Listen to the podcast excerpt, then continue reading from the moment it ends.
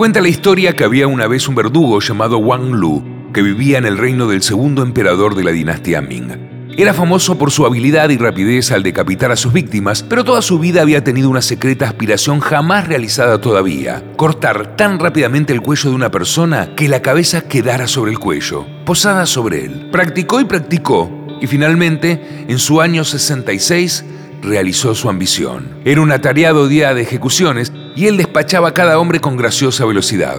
Las cabezas rodaban en el polvo. Llegó el duodécimo hombre, empezó a subir el patíbulo y Wang Lun, con un golpe de su espada, lo decapitó con tal celeridad que la víctima continuó subiendo. Cuando llegó arriba se dirigió airadamente al verdugo. ¿Por qué prolongas mi agonía? le preguntó. ¿Había sido tan misericordiosamente rápido con los otros?